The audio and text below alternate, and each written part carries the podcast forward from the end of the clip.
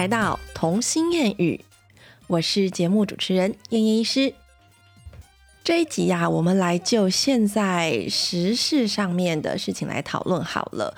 你知道现在已经到了年底了，准备要一月份到来了，二零二四年的一月份要到来了，大家新年快乐啦！可是呢，在学期呢，代表就是不管你是国小、国中、高中，这就是来到一个学期末的意思。意思呢，就是期末考又要到来了。那除了我们这些简单的一个年级的期末考之外呢，接下来要迎接的是一个大事件，就是会在一月二十几号左右会办一个学测，对吧？大学的学测，就是高中高三的同学们，他们就要去考这个。我们以前像大学联考这样子啦，然后现在叫学测，制度上面是不一样的。但是这样子的考试呢，就要准备迎接他们未来大学生活的到来。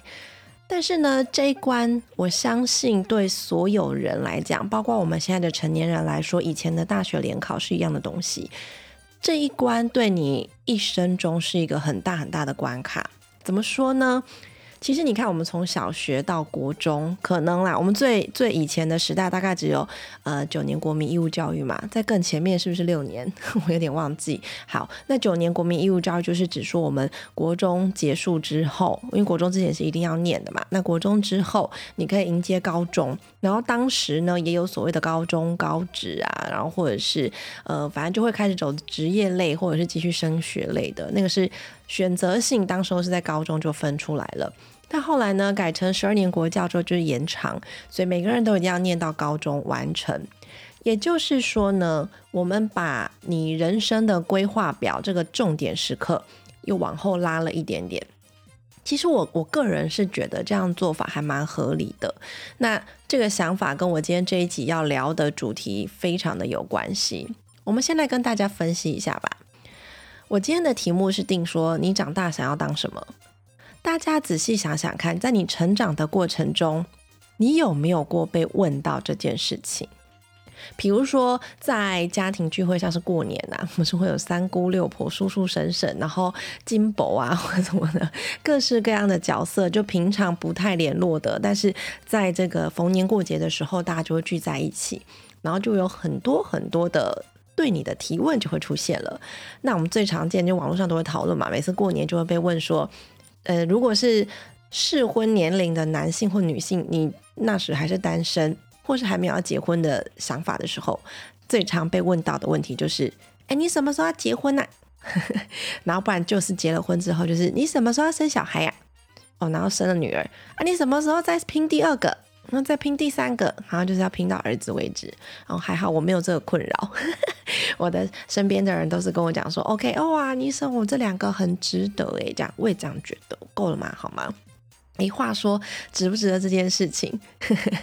我一直不是，我曾经有讲过嘛，我理想中是要生三个小孩，那是因为生完老二的时候发生了一点点小意外，以至于就好，我们就决定啊，算了算了，就是收工，两边的工厂都停工了，好吧？那就是我此生就是两个小孩，结果呢？反正那个有一天呢，就是小 Q 的同学妈妈就说：“那我就帮你完成这个梦想。”然后我们就是前几天晚上就尝试了，让他女儿在我家过夜。你知道，就五岁的小孩，然后在我家过夜，跟姐姐一起睡这样。可是呢，果不其然，我们都一直以为他们来的超开心啊，玩在一起呀，怎样？然后后来呢？小孩还是小孩啦，不管他几岁，可能他今天要再大一点，十岁过后吧。好，然后当天呢，本来以为睡得好好的，我灯都关黑黑，然后我们就呃三个孩子，三个小女生平躺，然后就躺在最外侧的床边等他们睡着。殊不知，突然间听到一声啜泣，就一个这边擦眼泪，然后在就是你知道小女生那种啜泣的声音，然后我就想说，哎，怎么回事？然后就跑过去说，宝贝，你怎么了？刚刚不是在睡觉了吗？安安静静的，怎么突然间这样子？他就说我想妈妈了，然后他就是开始一直在擦眼泪，而且。有时候我觉得有一些小女生真的是天生是我见犹怜，她们超就是你，她只要一眼眼泪一掉，你就觉得全世界你最可怜了。我就是想要把我所有的爱给你这样，因为她就是不是那种爆哭型哄不下来，不是，是非常非常可怜，然后让人家觉得很心疼的，在擦着眼泪，在那边抽搐这样。然后于是我就说没关系，我觉得你今天已经很勇敢了，你竟然主动提意要离开妈妈一个晚上，然后来陪我们一起玩跟睡觉，我觉得你今天。表现都非常的好，你呃，反正我当时就一直鼓励他，然后最后 就是还蛮尴尬，就呈现是我的小孩还没睡觉，然后你在那边说为什么妈妈都不抱我，我就说嗯，因为他在哭哭了，我们要先让他心情冷静一点。你想想看，妈妈不在你旁边，你会不会害怕的？后来结论就是我的两个小孩自己躺着睡着，然后我抱着我同就我女儿的同学，然后把她搂在怀里，然后轻轻的哄着哄着哄到他停，然后终于就睡着了。还蛮有趣的，反正我当天体验了三宝妈的心得，然后我后来有跟我的朋友聊到这件事情，然后他就说：“那你心得怎样？有觉得要理想中要生三个是一件很蠢的事情吗？”但是我当下就立刻回答他说：“我觉得无限美好。”但是我的前提只限于这三个一定都要是女生，你知道吗？就是三个女生其实都可可爱爱啊，然后就是香香的。然后我那时候回来的时候，还跟邻居讲说：“哎，我多带了一个小妞回来睡觉。”然后邻居跟我说：“哇，难怪我今天觉得这层楼都一直都是香味，就是女生的香。”好了，我们就是偏执女生，我们就最爱小女生了，对。好吧，反正我体验完就觉得说哇，这三个小女生在一起粉粉嫩嫩的，然后好可爱哦。嗯，我觉得 OK 的，但是没有办法生不出来的，sorry，哈哈，拉太远。回到我今天的话题啊，哈，就是我们在聚会的时候啊，你就会被问到说，嗯，我觉得那个是一个传统社会习惯性的框架。那端看你被问话的人要用什么态度去解释他们为什么要这样子逼问这些问题，让人觉得不舒服的问题。其实他们以前可能也经历过这样的状态，他们以前也曾经。呃，甚至他们是更年轻化，可能二十几岁就一直被逼问说你什么时候要结婚，但现在已经往后拉了嘛，就三十几岁才问你说什么时候要结婚，在四十几岁的时候再问你什么时候要结婚。对，就是随着社会的文化在演进嘛，这个也是有在进步啦，只是它的进步空间还不是那么明显。好，那我觉得被询问的人呢，不能说直问，我觉得不是直问，被询问的人，当你觉得。嗯，你的态度是非常反感的，去观看他们的问话的时候，你就会觉得他们在刺伤你，他们呃根本就是太故意了，然后超不想跟他们见面的。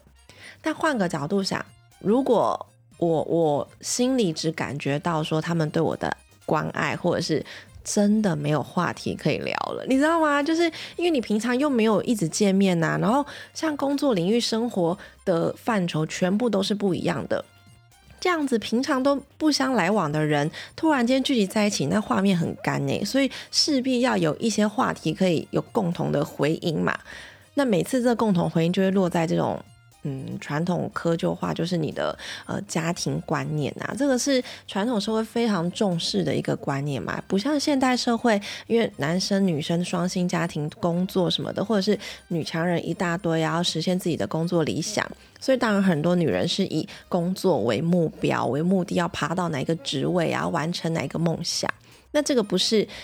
嗯，我们妈妈或是我们阿妈那个年纪可以了解的啦，毕竟他们经历过的当时候的文化冲击跟我们现在是完全不一样的，所以在他们的唯一局限的那个话题跟观念里面，能够关心你的方式就只有这样。所以有些有些时候把这些提问当做笑笑。那网络上有很多教战手册啊，大家都可以去 Google 一下。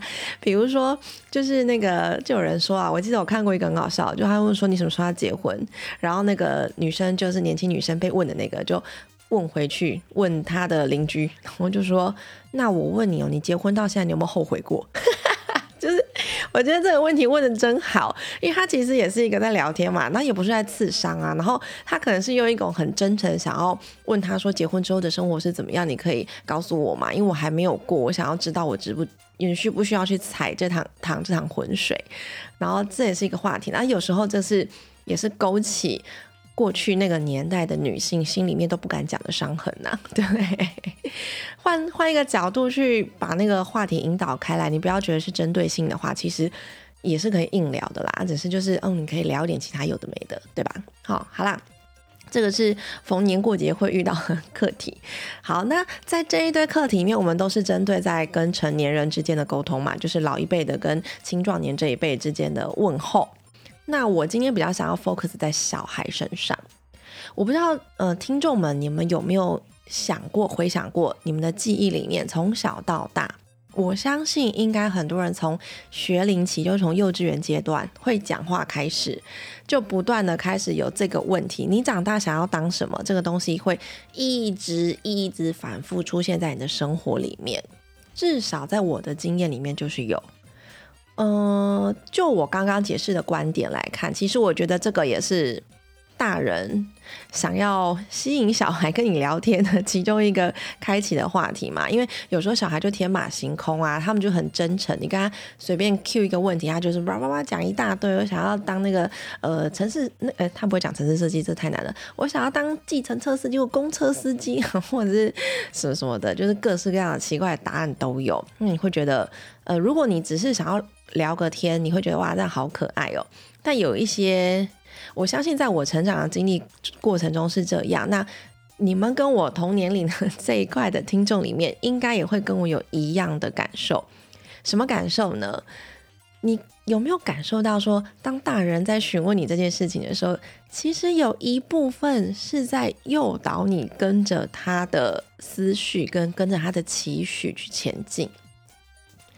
就简单我的例子来讲好了，我从小。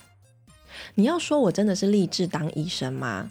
我不知道什么时候开始有这样的想法，但是我真的想不起来我童年时期有做过什么样的梦想。到我记忆非常清楚的开始，我就已经都会跟人家回答说我要当医生。那我要当医生这件事情，我相信在一个。幼稚园或者是国小年纪的孩子，尤其是低年级的时候，他根本就不知道当医生是什么意思，你知道吗？就是我对对国小生来讲，当医生的这个社会地位，我根本也不在乎啊，对不对？而且我我当医生会赚很多钱吗？这个事情国小生怎么会知道？他应该就是从爸爸妈妈听来的，或者是听到其他成年人在讨论啊。他才会习汲取这个知道这个资讯嘛？那知道这个资讯之后呢，再搭配成年人的引导啊，跟问问句啊，然后他就把它建构出来这个理想。所以当孩子只要说出我要当医生，然后你就会听到众人的这边哇，你好棒哦，天哪哇，然后转转身过去跟爸爸妈妈说，你以后有福了啦，享福了。然后我说哇，你这个理想真的很棒哎，天哪，怎么这么有骨气？有没有？是不是？我讲，你们大家都可以想象到那个画面吧？这是非常的好想象啊，对不对？但是如果今天这个孩子他不是回答说我要当医生，他只是回答说，哦，我想要像那个我那一天去餐厅的那个扫地的叔叔一样，然后当一个清洁工，然后就问他为什么，他就说，因为我觉得他都可以把地板整理的好干净，超厉害的。你觉得这个时候大人会有什么反应？我觉得很极端，当然是就是呃很正向教养的家长就会跟他说哇哇你这个想法就非常有逻辑哦，很棒哦，稍微称赞一下，但就没了。你会在这件事情上面一直大做文章，说哇你好棒哦，你好有志向哦，哇你真的怎样怎样那个很厉害耶之类。你会转身跟他爸妈说你以后有福了吗？不会嘛。但这个其实就是因为社会我们对于各个职业的一个定位嘛，对不对？我先声明哦，我不是要对任何职业有所歧视，我只是要单就这个状态去做一个讨论，好吗？对不起，我我没有要那个任何的那个说哪一个职业的贵贱哦。我跟你讲，我非常依赖，而且我以前在医院工作的时候，我都跟清洁阿姨是好朋友，真的，我真的觉得没有在一个职场里面。每一个环节的人员都非常重要，少了一个，你这个工作环境都不舒适的，我都觉得很不 OK。像以前我们急救完之后，满地都是血迹啊，立刻就 call 阿姨那边扫地什么的，然后我就一边帮他整理，然后就跟他聊天，就说阿姨这个怎么清啊？很难洗嘛。其实他们有很多的生活智慧，这个是可以应用在生活里面。诶，我干嘛一直撇清？因为我真的没有这样想，好不好？好，我只是要讲说，很多时候我们成年人的一些想法的呃框架，真的就会慢慢的引诱出孩子要往这条路走。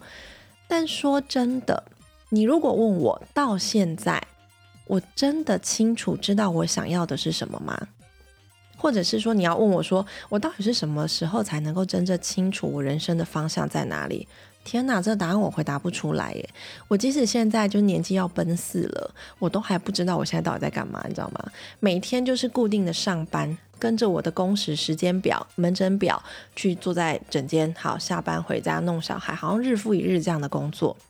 那一直到我就是生了两个小孩，小孩就是呃养了三四年之后，突然间就觉得说，哦，养小孩这件事情实在是太煎熬，这种心里的苦闷一定要到处跟所有的妈妈朋友们宣泄，跟一定要有一个倾诉的对象，或者是一个正向的一个环境，才能够让大家妈妈都舒压，不然每个妈妈晚上都没喝妈咪 juice，然后隔天还是一样的低落跟。那个无限的疲惫，对不对？这就无限循环嘛。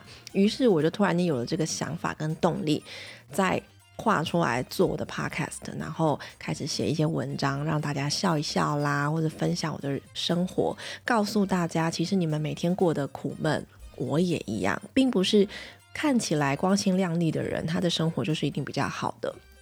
我觉得老天爷都是公平的嘛。它一定会让你一下子过得是很平顺的，一下子又遭遇一点点的不幸，这样你才有人生成长的过程啊，对不对？我们遇到每一次的难题都是这样想，应该会比较过得去，对吧？有没有道理？那我今天这个主题其实还有另外一个来由啦，就是我刚刚不是讲嘛，要适逢那个学测的时间快到了，所以最近我身边有朋友是可能要高中升大学，而且还不止一个，然后 就是他们就会在考虑说要怎么样跟孩子沟通啦，然后跟他讲说你你知道你未来想要选什么科系吗之类的，然后希望嗯我们提供一点意见，毕竟是我们好像走的人生路很顺遂这样子。但是我当时候就一直在想这件事情，我要怎么样跟一个青少年去沟通？说你想清楚了吗？你有想要走什么特别喜欢的科系吗？那你真的知道那个科系在干什么吗？或者是你真的，我我觉得真的需要在十八岁的十八岁，我都没卷舌，真的有必要十八岁那一年你就一直这样子告诉他说，你现在的决定念大学很重要，对，没错，很重要。在你可以念书的这过程中都是幸福的，还不用去负担一些工作压力的时候，你绝对都是幸福的。你还你有你自己的选择权，但是我知道你不会选择，所以大人现在呈现一个辅佐的角色。只是多数的大人在辅佐的情况下，都会采用引导的方式。毕竟我的生活经验比较老道嘛，你听我的就对了。很多都是这样，我都不好意思跟大家说。你知道我那时候考大学的时候。我没有要批评我爸的意思，我相信我爸也是爱我，他知道我做得到。我我不是有讲过吗？我的那个大学联考的准考证，以前还会画准考证，哎，不是准考证吗？不是啦，是志愿卡啦。你的脑袋打结。我以前画志愿卡的时候，我一个一个格子都不是我画的，全部都是我爸画的。我爸就画了十个，因为那时候的台湾医学系只有十所。就十个学校有医学系，他就把那十个学校照分数高低，然后画满那十个。我就真的只教那十个，因为我爸就跟我讲说，这十个如果你没有考上，那我们就继续重考。你知道我人生的命运，嗯，就决定是这样了，所以我只好，我只得考上。如果没考上，我就是要去重考。当然，我爸他们有这样的决定，第一个也是因为。他们知道我应该办得到，虽然在那个边缘要上不上要下不下，还是会有点担心。但是他们觉得，如果今年只差一点点，应该明年再努力撑一下就会上去，应该是这个想法。再者是因为我有讲过嘛，我妈妈生三个女儿，所以对她来，对他们就是我爸妈来讲。要证明生女儿其实并没有不好，甚至比生儿子更好。最好的方法就是把这三个小孩养育成人，然后非常有成就。所以对他们来说，这个是让我以后的生活非常的好过。的一个好方法，而且也是证明他们的教育是 OK 的，也是证明不是所有生儿子都是最好的。我觉得这一点是我也很想扬眉吐气的一部分，然后事实上我也做到了。阿弥陀佛。好啦，拉回来讲太多。好，但是我真心的觉得，你现在去跟一个高三生啊，去跟他聊说，你知道你要做什么吗？百分之八十都不知道吧，对不对？当然也是真的有遇过那种很少见的例子，他很清楚，他可能从小就是。就是那种天生就知道自己要做什么，他会跟你要求还要学钢琴，然后学钢琴的过程中，他从来没有喊苦，他都会非常勤奋去练习，然后甚至去参加检定考试什么，他都可以自己有完成，非常按部就班。我在讲谁？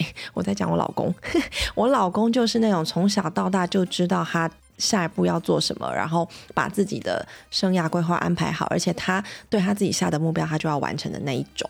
当然也是有这种人呐，就是非常清楚自己要做什么，不然就是像我一样，我不知道自己要干嘛，但是我刚好很会考试，所以我就是每次都考高分、考满分，然后就是都考第一名，然后顺顺利利的进医学院，就是这样。这就是我的人生。所以你真的要问我，我曾经喜欢过或梦想过当什么吗？我还真的没想过诶。真的，我是到长大了，已经在工作了，在当医生的时候，有时候遇到一些生活不顺遂的地方，比如说看诊不顺利，或是遇到以前在医院嘛，就是急救可能病人救不回来的那一种，或者是听到一些可怜的故事，我就是会觉得在那个环境心里会很压迫。当下情况下，我才去思考说，我现在这个环境我不快乐，我其实真心的想要在这里工作嘛，或者什么，才这样重新的去思考自己。所以我觉得所有的青少年，包括国小学龄前更不用讲啦，他们的想法是会一直变的，因为随着他吸收新的知呃知识之后，他当然可以有更多不同的决定嘛。所以，我们成年人在引导他们思考这个答案的时候，要非常非常的小心。我觉得成年人呢，应该是不要让孩子们去觉得说你的未来就是只有这条路。你长大哦，你讲出的这个答案非常的好，我们要鼓励你，你就是直接往这条路前进，无形之中就会加深了他的一个无限回圈，他会觉得说他的人生就是为了这件事情去努力就对了，然后没有其他的可能，反而会限制住他的出路啦。但我觉得我讲的简单有没有？实际上去去面对一个孩子的一生多么的漫长，而且会遇到多少大大小小的崎岖不平啊，对不对？绝不绝对不是像我这样讲一讲很简单的事情啦。但是我只是以我自己去回想我童年的一个历程来跟大家分享。我相信你们应该也是在童年过程中也是常常不知道自己到底在做的事情是对还是不对，对吗？好，所以在我的心里呀，教育它不应该是爸爸妈妈去引导孩子走向爸爸妈妈心里觉得正确的路。我应该是要在陪他成长的过程中呢。尽量的，尽我所能的，让孩子去了解这个社会的真实面跟它的多样性。我应该是要陪伴孩子一起沟通思考，比如说我们开家庭会议，然后一起规划。像我们之我之前跟小 Q 就做了那个呃每天例行公事的 schedule，然后当他完成了一件事情，他就打勾，就是一个自律表嘛。我记得我有放在我的那个粉丝专业的文章里面。那这些事情是我跟他共同讨论，晚餐过后要做哪些事情，而不是我去规定他怎么做。那在这之中，我也是希望训练他有一个自己思考的一个逻辑，跟他为他自己人生负责的一个方向。虽然这件事情每天生活作息是一个很小很小的事情，但是他从这么小的事情就学会去规划跟自律自己的话，我觉得啦，他以后比较会有自主。思考的能力，对吧？那其实说到底，人生真的是一场永无止境的赛跑。这样说应该大家都同意吧？对不对？我可能在这个阶段，好，我大学联考，我我要考上医学系。但是我考上医学系之后，我的人生就 ending 了吗？到达高峰了吗？并没有啊。我后来才发现，真的当医生之后，才有无限制的挑战在我面前，你知道吗？好几次都会让我一度就想要脱离这个。医疗的领域里面，当我面临到一个挫折的时候，而这个挫折是我身边所有的家人没有办法给我支持的时候，这种时候真的会觉得有一度很无奈的感觉，因为我就会一直直问我自己啊，就说我我这样子前面努力了这么多年，一直念书，一直念书，半夜凌晨四点起来写作业，然后重新复习一次考试，然后每天晚上不睡觉这边值班。然后顾你的生命迹象，隔天继续上班，回家睡个大概八个小时，又要再来上班。我这一条路，我我真的身体快要撑不住了。为什么我走的这么坎坷？还是其实我不适合这条路，我就应该好好的回家睡觉。我是一个非常重睡眠的人，我站着也可以睡着。诶，那时候坐电梯眼睛都是眯着的，你知道，当住院医师的时候真的很不夸张。那可是我我都已经毕业啦，我都已经变成住院师啦。那我如果现在说走就走，离开我现在这条我好像创造出来的康庄大道，我前面努力是不是说白费了？那我我就很心疼我过去的努力啊，我很不想去浪费我已经付出的所有的精气神，有没有？但我心里又很痛苦，自己在那边天人交战。可是，我这时候就要提到一个心理学的概念，人性呢其实有一个特点。就是如果现阶段呢，这个短期成效、短期的成就，并没有达到我心中的预期的时候，比如说我很理想的考上了医学系了，但是实际上面临的生活种种的困难，让我去质疑我自己：我考上医学系不是应该光鲜亮丽吗？为什么后面反而变得这么痛苦？但在当时我自己有心理的矛盾的时候，一个人性的特点就是我没有办法去对自己下停止的这个指令。因为我会觉得过去我舍不得浪费我的付出，结果反而我会变成加倍努力。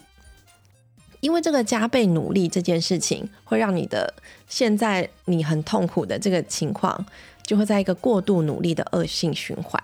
在这恶性循环里面，如果你没有办法去重新思考，去呃纠正自己，就是反思自己，去同理自己。那你这时候就会耗损掉你的热忱跟自信，你就变成说终其一生呐都在询问自己：说我到底在做什么？我现在坐在这里，我快乐吗？我真的喜欢我的生活吗？我怎么这么羡慕别人啊？我划我的脸书，看我的朋友们怎么都过得好像一个比一个还要快乐。好，这个在心理学上有一个名称叫做承诺升级，很好理解吧？承诺升级的意思就是说，我们会把产物跟行为去合理化。而且我们会不断为了我过去付出的一些努力跟过去的信念，就是我告诉自己我要念医学系这件事情，我会为了过去我对自己的信念自圆其说。更因为有了自尊心的关系，我又使尽我吃奶的力量去证实，去告诉我身边的大家，我努力做给你们看，我告诉你我过去的决策是对的。其实根本没有人在乎，你知道吗？根本没有人在乎你当初做了什么决定，你要决定你的人生哪一个方向。说真的，大家会在乎、会关心，但是他们还是会回到他们自己的生活去。没有人这样眼巴巴的一直看着你的一生。就算是一个艺人，他的一生可能最近好多艺人过世哦，尤其是年轻的那一种。有时候你会看到哇，太感叹了，怎么突然间就嗯自杀啦，或者是死于非命之类的，你会感叹一下。但是你会去终其一生的盯着他的人生的成就吗？没有啊，大家也都是新闻看看，然后划过去，过一阵子新闻就忘记了。所以，我们更多时间是在，呃，跟自己的自尊心斗争。诶，但在这个跟自己自尊心斗争的过程中，我们反而就变得全身更疲惫，心灵更脆弱，对不对？这是真的是在一个心理学上有提出来的一个想法。所以啊。我今天的特点，我我今天这一集主要的重点，我希望大人在考虑询问小孩这个问题之前，你可以先试试看问过你自己几个想法，或者是你今天是一个孩子的爸妈，我觉得你要怎么样跟孩子沟通之前，你可以先问问自己几个想法，一样就是用自己问自己问题的方式，让自己回答完自己更了解自己，同理自己的想法之后。然后再去跟孩子做沟通，这件事情可能会让你跟孩子之间的 connection 会更强，就比较容易更好去沟通啦。不要总是用强势的角色去引导他变成你想要的样子，毕竟你的孩子不是你的孩子，对吧？这也是很有名的一句话。好，那我这边提供一句蜜雪儿奥巴马他曾经讲过的话，他说：“你长大想当什么？”这句话仿佛呢，长大是有限的。仿佛到了某个时候，你成为某种身份，然后就到此结束了。你可能会让孩子觉得说：“哎，那我的人生就是我今天想要当呃一个太空人，那我人生就是变成太空人，穿上那颗太空衣为止，我人生就到此为止了。”可是实际上真的是这样吗？没有，你成为太空人之后，你还可能要加入更多的研发，或者是你要加入更多的计划，你要去探究这个太空跟宇宙，你有更多无穷尽的任务会出现在你的面前。当你决心成为太空人，好，那你领到一身太空服了，然后你就不去努力了，摆烂了。那现实生活中会容许你这样吗？有可能会啊，公司太大，然后你就变成一个永远的职员。但是当你看到你身边同期的朋友一直在往上爬，然后能力越来越强大，你也会感到心慌，你就变得要开始自我积极去进取，去学习一些东西。所以人生是没有停止的耶，没有所谓的达到目标即可这件事情。既然是这样，我们就不应该用这种限制型的，就是问法去让孩子去思考他的未来这个单点的问题。好，那怎么样的问题可以问我自己？问完我自己再去跟孩子沟通。第一个，我会问自己说：我到底是谁？我是谁？我的行为，我的个性，我的人生。在别人眼中的定位跟我的职业，这个是唯一的关系吗？就是我，我想这个答案一定是不是嘛？你看，我是一个医生，但是实际上我就是私底下像谐星一样啊，对不对，一点都一点都不就是不严肃，而且人家看到我都不觉得我是医生，真的好。所以你是谁，跟你的职业、你的工作是什么，本来就不是唯一的具有代表性的意义。再第二个问题，一个人同时只能拥有一种工作吗？当然不是啊！你知道超多人，我都觉得他一就是一生一天可能有二十五个小时，他就是有很多的学位，经济学、心理学，然后什么都去念博士、硕士，然后可是同时又在看诊，然后又去那个义诊，你知道做了很多的研发等等的，这种人到处都是啊，在我们身边，这种人好多好多，好厉害，真的是。一直在追寻自己的人生的那一种，对啊，所以其实一个人不是只有同时只能做一件工作嘛，所以为什么要局限性的去问孩子说你要变成什么？你给我一个答案，不可能啊，对吗？好，第三个问题，孩子毕业后的那二十年，工作选项会跟现在一样吗？你看哦，我们现在的人生有脸书、有 IG、有 Google，企业这么大。这在我爸妈年纪有这种工作吗？没有嘛。所以现在的小孩，现在可能一个八岁的小孩，他可能好再再给他十年好了，十八岁之后出社会，你觉得十年之后的工作机会跟现在会一样吗？当然也是不一样啊。他的选择性就会跟现在不一样。所以你要他现在想的决定，然后他就会变成偏执的跟着他自己的这个决定，他决定要为自己负责，他的路径路路径就会变得很小啦。对不对？所以我觉得这个问题真的是好难回答的一个问题哦。不要去问小孩，太困难了。好，然后比如说其他问题啊，你就是，哎，你对你过去自己许下的梦想有没有觉得感到疲惫不堪？或者是你现在觉得说我过去付出了这么多努力，跟我现在拥有的现在这样的状况值得吗？这件事情在很多呃，就是医者，就是医界环境的同仁，我相信他们会觉得不太值得，你知道吗？有很多人花了一生的精力，嗯，爆肝了，就是都在熬夜值班，然后到最后三四十岁了，诶，三四十岁还算轻诶。我觉得我看到了蛮多，就是连我自己也是，我们会念书，可是我们不会经营生活，我们不会去经营一些被动收入的来源，所以变成有一些六七十岁的医生都还是坐着在看诊，因为你有上班才有钱赚。这个也是我们被局限了嘛？我就是在念书跟呃看诊，就是一份赚钱。我根本不知道我要去斜杠人生，我去。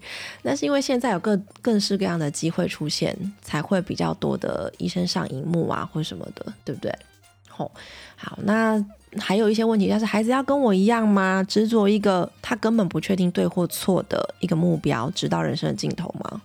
我自己觉得这样我很累。那。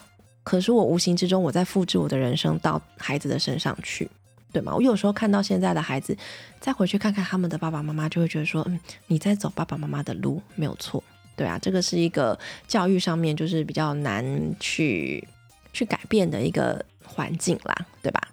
然后还有一个就是，当你达到你当初说你想要做什么这件事情的梦想这个目标之后，你真的快乐吗？我觉得就是去了解自己的想法，然后你就会觉得说，嗯，对啊，这个问题对我现在好像。到我现在三四十岁了，我这个问题还是回答不出一个所以然啊！我曾经想过啊，如果真的不当医生，我真的很喜欢的是什么？糟糕，我没有喜欢的事情诶，因为小时候真的一直都在念书，根本没有去培养自己的兴趣跟喜好诶。那当然啦，职业不能当成一个兴趣跟喜好，我觉得。当你现在的工作是你的兴趣跟喜好的时候，那是一件非常非常幸福的事情，因为你有热忱跟兴趣会去支撑你继续工作的一个力量，对啊。但是不是每个人都这么幸运的，这才是现实的人生，对不对？所以呀，下一次如果你要试着跟不同年纪的孩子沟通的时候，你先想想看，在你的年纪被问到这些问题的时候。你有什么感受？